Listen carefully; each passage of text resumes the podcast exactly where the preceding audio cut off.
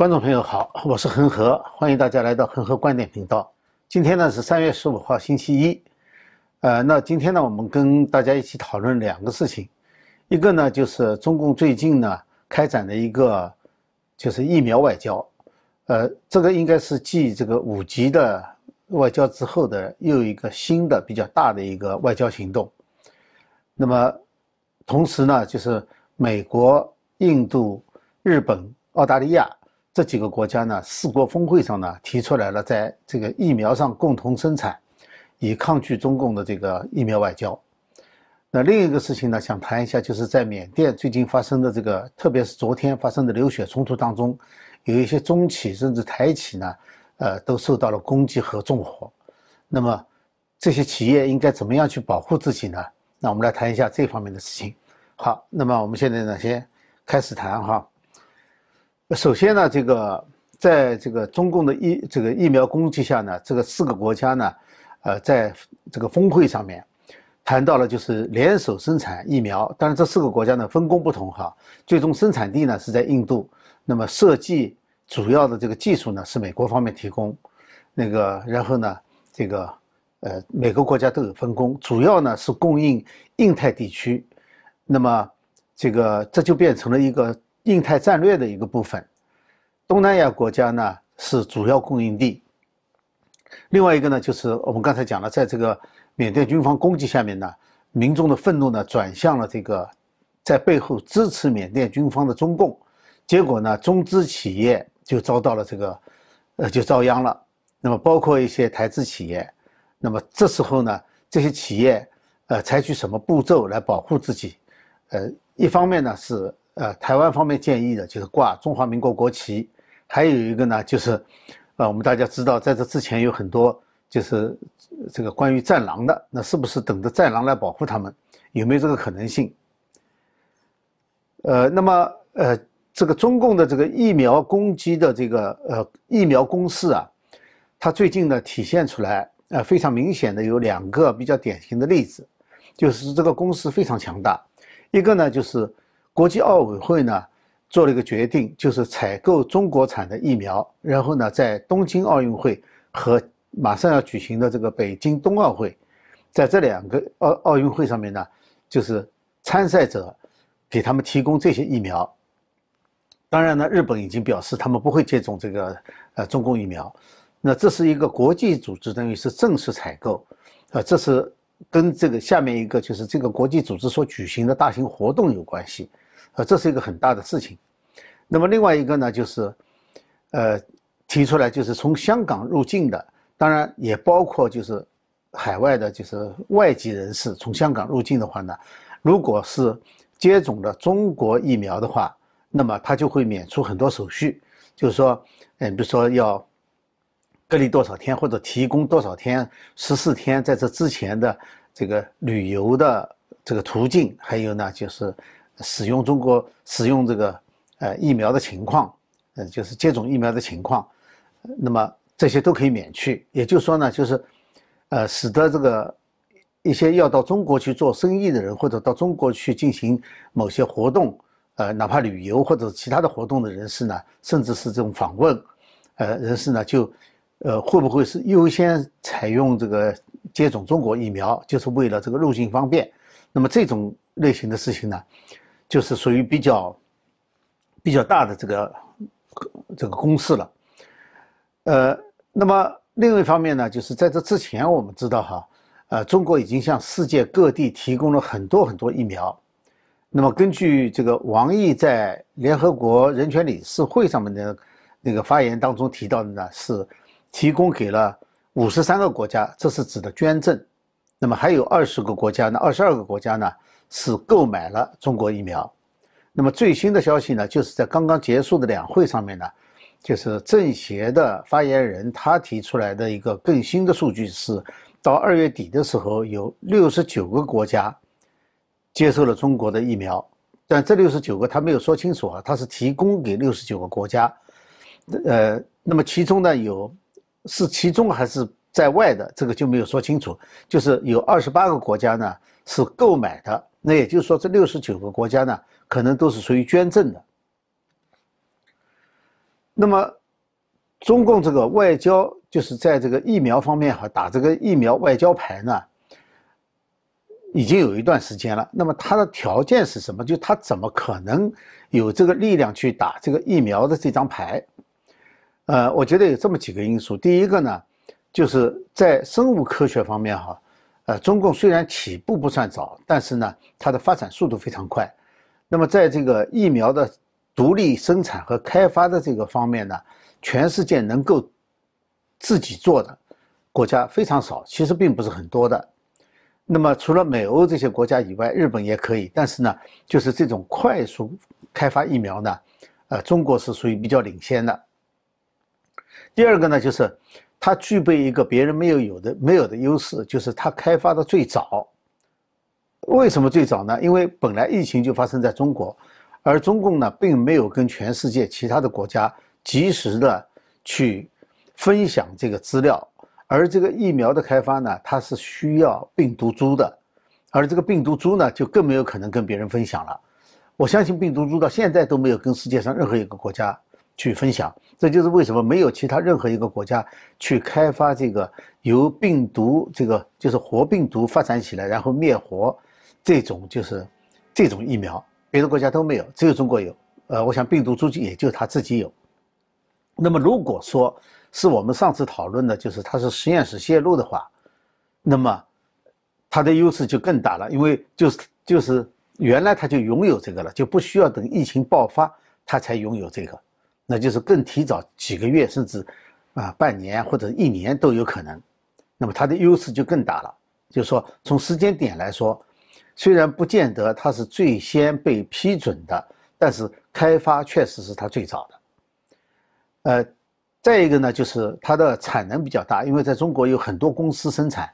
那么这些公司呢，它的这个容量就是生产能力啊是非常大的，这一般国家是比不了的。你像这个国药，国药现在的生产能力说是今年要生产十亿支疫苗，明年要生产三十亿支。科兴呢，也是二零二一年，它要达到十十亿支，而这个康希诺就是陈薇团队跟他合作的这个康希诺呢，是今年是生产五亿支，那么这个量都是非常大的。这是中共能够去就是进行疫苗这个外交的它的资本，而其他的国家为什么必须接受中国疫苗呢？呃，或者是就是在。多种选择当中，他选择中国疫苗呢？呃，我想主要呢是中共的一个宣传攻势。另外呢，你看哈，都是一些和中共的这个关系比较好的第三世界国家，最优先接受中共的疫苗。这其原因呢，就是因为他们想通过这种方式，他们也知道中共呢愿意去推广，也愿意给他们。而且很可能是免费的，而他们呢也是为了保持这种关系，因为他们知道中共会把疫苗这种事情呢是当做一个政治任务来完成的，所以他们也是为了讨好中共，啊，这种是一个原因之一。那么另外还有一个呢，就是中共在对外援助的过程当中，呃，他实际上是把腐败和中共的这种黑箱操作呢带到了那些国家。那么这种腐败就很难说了，尤其是接受中共疫苗捐赠的这些第三世界国家呢，它本身就存在腐败。那么在长期跟中共打交道呢，腐败就越来越严重。那么这个当中是不是有这个腐败的因素在里面？就是说通过行贿的方式啊，或者是这个回扣的方式啊，就各种各样的方式来达到这个目标。而其他的国家的疫苗呢，是很难的，尤其是能够独立开发疫苗的呢，大部分都是。呃，这个西方发达国家，像美国就是最主要的。那么，它当然就美国，你知道，公司它是不能够行贿的。这个至少在欧洲有些国家是可以的，但是美美国在法律上是不允许的。当然，背着操作也是可也是有的，很多。那也是跟中共打交道打多了才会出现的。那么还有一个呢，就是供应短缺，因为到现在为止哈，还没有哪个国家能够达到像中共有这么多向外出口的。当然，中共到目前为止的这个产量呢，并没有达到这么高。但是中共的体制有一个优越性，什么优越性呢？就是它可以在国内并没有达到要求的情况下，国内的供应还不能满足的情况下，它可以优先支援其他国家，作为一种政治输出。这个是在历史上就有的，包括在就是三年大饥荒时期，就中共造成的这个大跃进造成的大饥荒时期，中共还是给这个阿尔巴尼亚等等那些所谓社会主义的国家，跟中共友好的社会主义国家大量的援援助，几乎是把人家国家整个养起来。呃，中共中国就饿死很多人，所以说他是可以牺牲中国的这个呃民众的健康，而直接向海外提供，呃，他有这个优势。因为现在我们知道，中国并没有疫苗接种到了人人都接种过一遍或者是甚至两遍的程度，还没到这个程度。那么中国的疫苗呢，现在确实是有问题，就是说，为什么美国能够去和另外三个国家联合起来，在印太地区去推广他们的疫苗？呃，特别是这个像东南亚国家。那么这里头呢，首先从疫苗本身来说的话，它有几个问题。一个呢就是实验结果，呃，我们知道秘鲁呢是有一个秘鲁哈，呃，秘鲁是是有一个这个结果透露出来的，就是说国药的两个呢分别是百分之三十三和百分之十一点五，就是它的有效性。但是呢，这个数据呢当然被这个后来秘鲁的这个国家负责这方面的这个官员呢否认了，就是说这个是不应该透露出来的。那么也就是说，这种数据最后透露出来之前呢，可能会经过修改。那么像这种情况，秘鲁是已经被报纸、被媒体给拿到了这个原始数据。那么还有其他的那些国家呢？那些国家是不是在发表出很高的这个有效率的之前也进行过修改呢？现在我们不能说这句话，但这种可能性呢，并不是说不存在。那么还有一个呢，就是中国的疫苗呢，确实有非常严重的不安全的。这个历史存在，就我们知道，以前做过很多次节目，也谈到过很多次，就是由于这个疫苗的这个不安全性，造成了这个后果，有很多孩子被打了疫苗以后就终身残废、瘫痪，而且呢维权还非常困难。那么这些呢，它不仅仅是这个疫苗设计的问题，而在生产的过程当中，还有在这个运输保存的过程当中，就这个冷链，呃，运输保存。有可能出现很大的问题，这个呢，呃，它不是说你可以下一个行政命令就可以解决的，就是说这是一个非常难解决的问题，因为它是和每个环节都有关系，而中共这个系统当中的腐败呢，使得你不可能把每个环节都弄到就是理想状态，这个做不到的。你想想看，连航母在这个承包的过程当中都层层克扣，最后偷工减料，最后豆腐渣工程都会存在。你不要说疫苗了，呃，而且这些都是公司在生产过程当中，在这个过程当中却是达不到设计目标的。那么这种问题出现以后呢，在国内你可以打压，但是呢，你拿到国外去就没有办法打压了。你像科兴疫苗在香港出现了，已经出现了四例，呃，现在我们不知道发展情况怎么样，已经出现了四例死亡案例了。那不管它的原因是什么，那人家死一个就报一个出来，就出现事故，人家会报道出来。所以在国外呢，这些消息呢是会传开来的。那么，这是一方面哈，就是说，呃，另外一方面呢，当然我们知道哈，就是这个疫苗的设计问题，因为这个中共病毒呢，它本身哈是一个非常新的事物，其实人类对它，不管是哪个国家、哪个地方、地区，对它了解的其实都很不够。那么很不够的情况下呢，疫苗的这次的发展过程呢，呃，从设计到这个临床实验呢，都跳过了很多阶段。你像一般疫苗嘛，发展都是十年到十五年嘛，那这个是现在最快的，基本上从开发到呃推向这个市场的话，呃，基本上就是在一年不到的时间之内，呃，各个国家都差不多不到一年。那么呃，究竟它的有效性、安全性是怎么样？其实大家都不知道，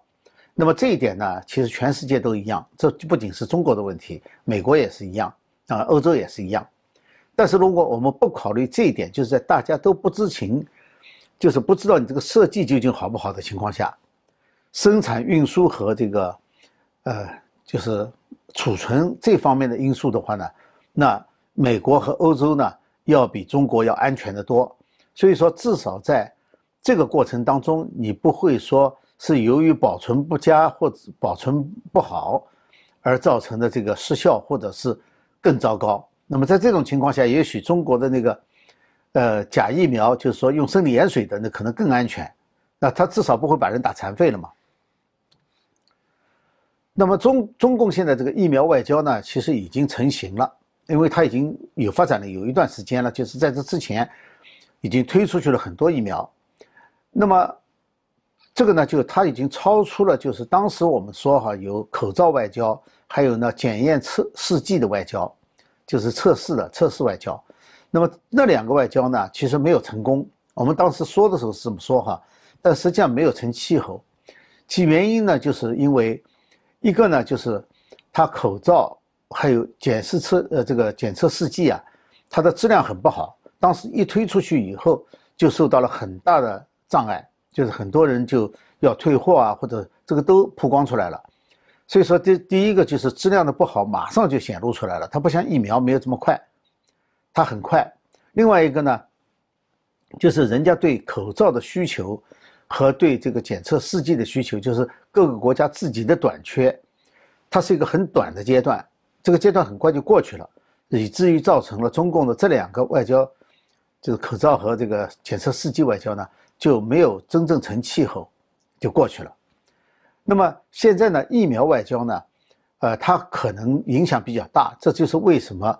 美国要发起和其他几个国家一起来对应这个疫苗外交，其原因就是除了当前大家都很关注而且很重要之外呢，它在一个可预测的未来，可能一直会持续的成为一个重要的因素。你你影响因素有什么？第一个就是疫情，谁也不知道这个疫情会持续多久。那不像这个 SARS 和 MERS，它是很快的就消失了。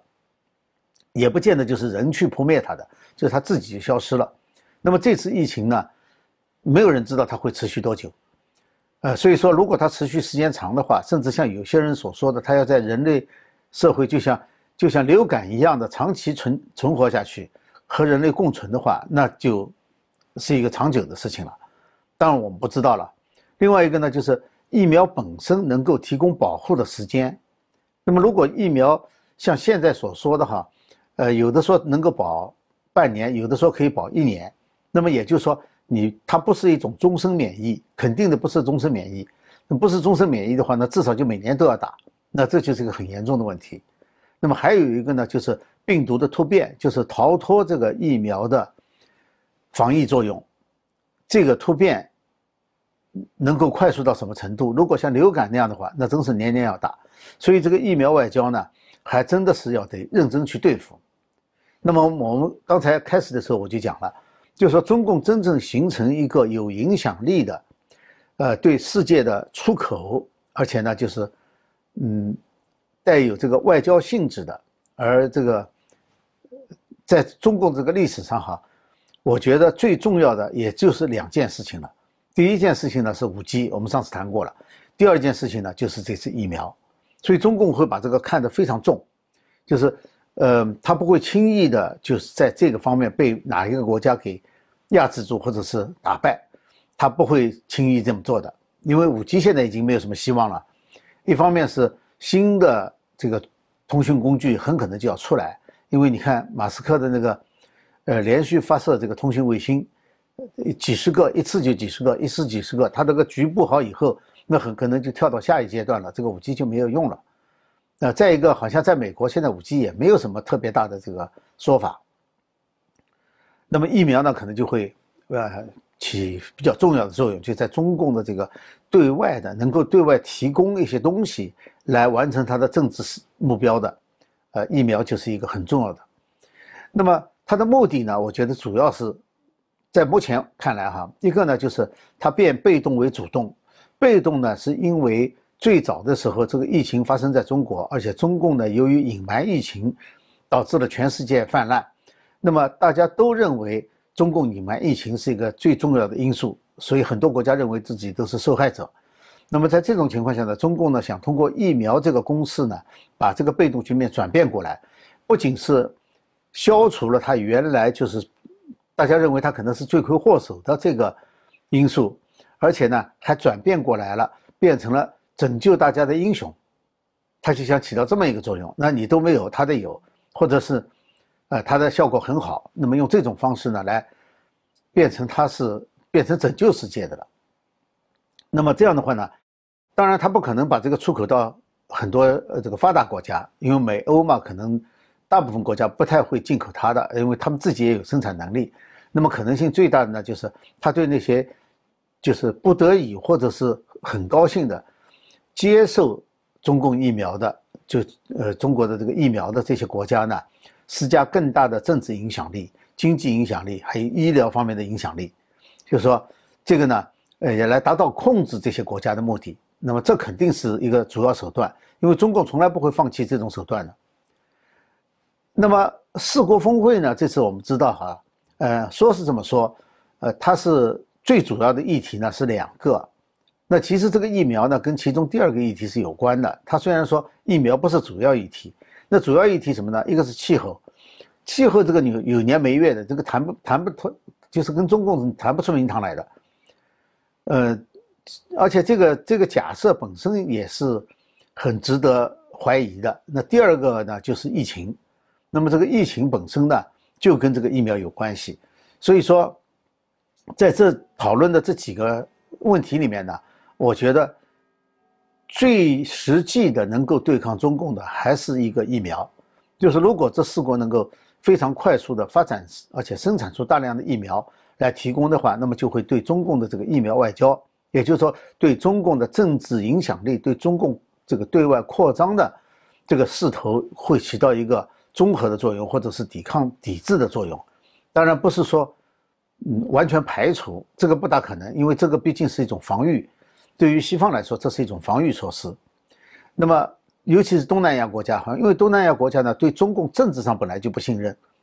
那么对中国中国疫苗呢也存在着怀疑，所以在这种情况下呢，这四国发展出来的疫苗呢，可以解决东南亚国家的这些问题，因此它不是没有用的，它是有用的，它有助于在地缘政治方面，呃，由这个印太战略形成的这个核心更扩大到东南亚其他国家，啊，它起能够起到这个作用。相比较而言的话呢，这一次西方国家反应是比较快的。就相对于这个，对于五 G，五 G 是中共布局已经到了相当程度以后，美国才开始反应的。而且美国的反应呢，是跟川普总统上台有关系。那今天能够这么快的对中共的疫苗攻势做出这么快的反应来的话，那我觉得很重要的原因就是川普前一任美国政府的这个效应还在起作用。如果不是川普当时，把整个这个局势扭转过来，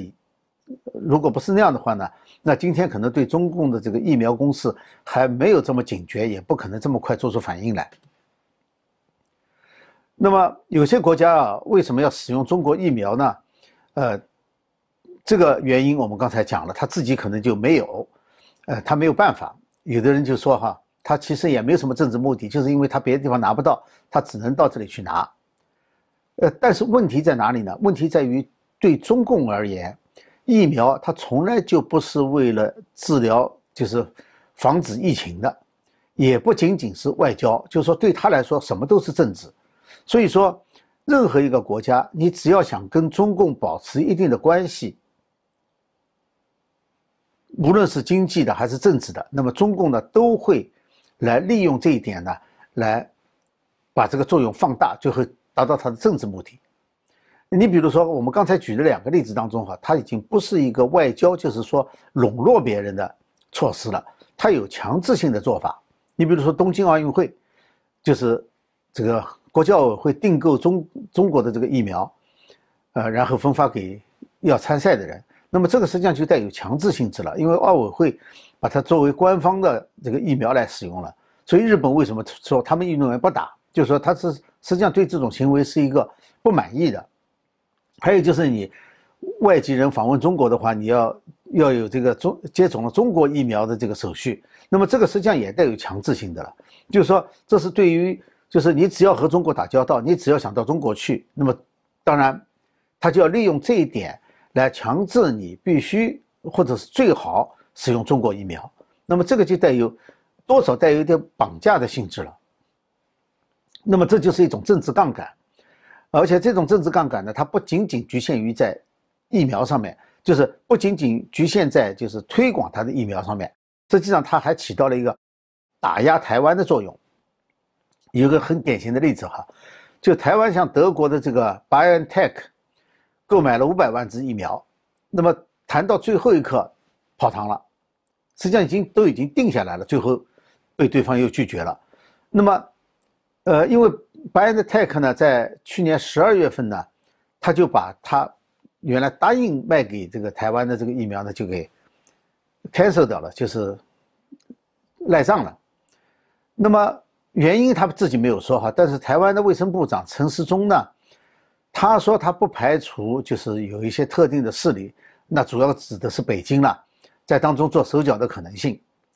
我觉得这是最委婉的说法了。除了北京，没有人会去做这种事情，也除了北京，没有人能够影响到这个大的技术公司。因为为什么呢？因为这家公司德国公司呢和上海复星签了一个，就是说在中国境内独家销售。BioNTech 的这个疫苗，他就签了这个合同，所以说这种合同就是实际上中中共自己有疫苗，他为什么要买德国疫苗呢？他自己还出口到五十九个国家呢，他为什么要买疫苗呢？那就是为了，就是为了来压制台湾，就是不让他卖给台湾。那怎么办呢？逼着台湾买中国疫苗，我想可能性最大的就是这个。所以说中共会起用这种一切可能性，任何一种，只要你有求于他。它就会用于政治目的，一定是这样的。我们知道中共对外扩张嘛，以前有很多故事哈，知道它在各个地方，但是有一些呢其实是比较隐藏的。你比如说大家都知道“一带一路”，那么这次这个疫苗发展的方向哈，向外出口的方向很多也是一带一路的，但是很少有人知道这个“一带一路”呢，其实附加了很多东西跟出去了。你比如说有一个叫做医疗丝绸之路，还有一个叫文化丝绸之路。那这些人家都不太知道，所以说他这个“一带一路”哈，它不仅仅是一个政治的，或者是工业的，或者是金融的一个对外扩张，它实际上是全面的，很多跟出去的东西。好，那么这个是就是关于这个疫苗方面的哈，我们今天就谈到这里。下面呢再谈简单谈一下这个缅甸发生的事情，因为缅甸嘛，呃，就是就昨天星期天，星期天这个镇压非常严重，已经有。至少有三十八个民众，三十八名这个缅甸民众被军警射杀，那么民众呢就怒火冲天啊！这时候呢就把这个怒火呢就转移到了就是可能在背后支持缅甸军政府的中共当局，因为我们知道中共当局到目前为止是唯一一个坚持不谴责缅甸军方的。那么从这个角度上来说，我们以前曾经谈过，这个中共呢是。相对来说，在这个缅甸这个军事政变当中呢，他是受益的，就是说他怎么都怎么都好。而美国呢，实际上是存在一个问题，就是谴责的太重了，或者制裁太重了，会把缅甸军方推到中共那里去。那么如果不制裁的话呢，那就道义上讲不过去，所以说就有这个问题。而中共呢，似乎不存在这个矛盾，就它是一致的，它支持缅甸军方也好，它之前支持和这个就是在缅甸政府。民选政府和缅甸军方在对中共的态度上都是一都是一致的，多少都支持中共的一带一路，都和中共有关。但是中共实际上呢，就犯了一个很大的错误，就是说他实际上也有这个两难的地方。其实，就是说他这次这个军政府的镇压，使得缅甸的民意彻底的转向反对中共。这个长期效应啊，你是不可忽略的。不管谁在台上，因为缅甸不不毕竟不像这个北朝鲜，他不可能做到，就是说最高领导说一句话，大家全部都一一致去听，所以民意会在各方面起到作用，啊，他等于是得罪了整个缅甸的民众。那么好，现在这个就讲这个昨天哈，昨天有十多家中资企业被被攻击、被纵火。那么实际上，甚至还殃及到了台湾企业、台资企业。那么关键问题呢，是在中共和台湾的这个反应啊，是完全不一样的。外交部发言人赵立坚怎么说啊？他说就是，呃，打砸抢事件性质严重啊、恶劣啊，敦促缅甸方面去采取切实措施，要确保这个在缅甸的中资人员的和财产的这个安全。然后呼吁缅甸民众说是不要被煽动和利用，避免损害中缅友好合作。中缅友好合作是你中共和缅甸统治者的合作，缅甸人民这次可不跟你合作。那么换句话说，他这个话什么意思呢？就是他什么都不做，就是呼吁对方去做嘛，他自己什么也不做，他也做不了，也可能他就根本不想做。但是就这么结果。但是台湾呢就不一样，台湾外交部呢，他提出了一个非常有效的措施，什么措施呢？就是叫台资企业去挂中华民国的国旗，或者是非常明显的标记出这是台资企业，就是让大家不要误解这是中资企业，因为都是看上去都是中国人嘛，都是华人嘛，呃，用这个措施就避免缅甸民众呢去误判。那这个其实是非常重要的一个步骤，这就很明显的就是说，在全世界，中共怎么吹嘘它受欢迎？在实际上遇到问题的时候，还是中华民国国旗、中华民国护照和台资企业的这个牌子能够救人，能够对人有帮助。就说你当走投无路的时候，现在很多中资企业走投无路，呃，我觉得这也是也许是一条是一个路子，就是你也去挂一个中华民国国旗，就看你敢不敢挂了。挂了肯定可以保住这个企业，但是可能中共会不高兴，哎，那个这就是一个问题。台资企业不存在这个问题，在这之前，我记得哈，中共是一直吹嘘的，就是说台湾怎么样要依靠中国，都这么吹嘘。我记得在伊拉克入侵这个，嗯，科威特，呃，入侵科威特期间呢，就是当时说很多中国人要撤出来，那么他就说中国的这个领事馆怎么样在伊拉克军队的保护下把中国人都撤出来了。那其中还谈到呢，说台湾没有人管，所以台湾的这些企业的人员呢。还是靠中国领事馆的人帮他们撤出来的，当时是至少是中方是这么报道的。那后来发展到后来就越来越厉害了，发展到后来就变成战狼了。战狼就是说什么地方都能把人救回来。呃，当然最近呢，就是因为留学生被困在海外嘛，所以大家把怒火发到战狼身上去了。战狼现在也没那么吃香了。那么，但是我们现在看到哈，就是说这个关键时刻真正能救人的是台湾。不是中共当局。我记得前不久，那不是说以前的这个反华啊，印尼有一个地方，我不记得准确是哪里了。有一个地方呢，就是发生了反华浪潮，那么就开始砸这个，呃，华人有关的企业。中共一句话都不说，根本就没有办法，也就是发发声明，就是很很轻描淡写的说这个希望怎么样怎么样。最后是台商，就是台商的这个联合会啊，商会啊，发了一个声明，说如果说印尼军方再不制止的话，印度政府再呃印尼政府再不制止的话，这个台湾就要从印尼这个呃撤资。这一来，印尼紧张了，然后军方去镇压，把那个骚乱给平息下来了。就说他连商会都敢站出来说你不行，我就撤资。所以台湾的这个是真能够去，真能够帮助人在关键的时候。所以我看现在的趋势呢是，跟中共沾了边，他就会倒霉。不管是什么人，中共他只会连连累海外的跟中国有关的企业啊，或者是组织啊，或者是个人，而台湾呢，真能起这个保护作用。那好，我们今天呢就跟大家聊到这里哈。呃，最后再提醒一下，我看了一下哈，就是现在看节目的可能有一半以上的看我的节目的有一半以上的呢。呃，还没有订阅，呃，所以希望呢，还没有订阅的朋友呢，能能够去订阅。如果喜欢的话呢，你就呃点个赞，然后呢转发一下。呃，另外呢，就是还是原来那句话哈，就是我们已经转移到了，已经有一部分呢放到了这个 u m a k e 的这个平台上，所以希望大家呢有机会也到那个地方去这个订阅一下，或者是观看一下。呃，这个愿意的。朋友呢，可以把这个 email 留下来，这样的话呢，我们如果彻底转移出去的话，那么也可以随时通知你。好，那么谢谢大家，啊，我们下次节目时间再见。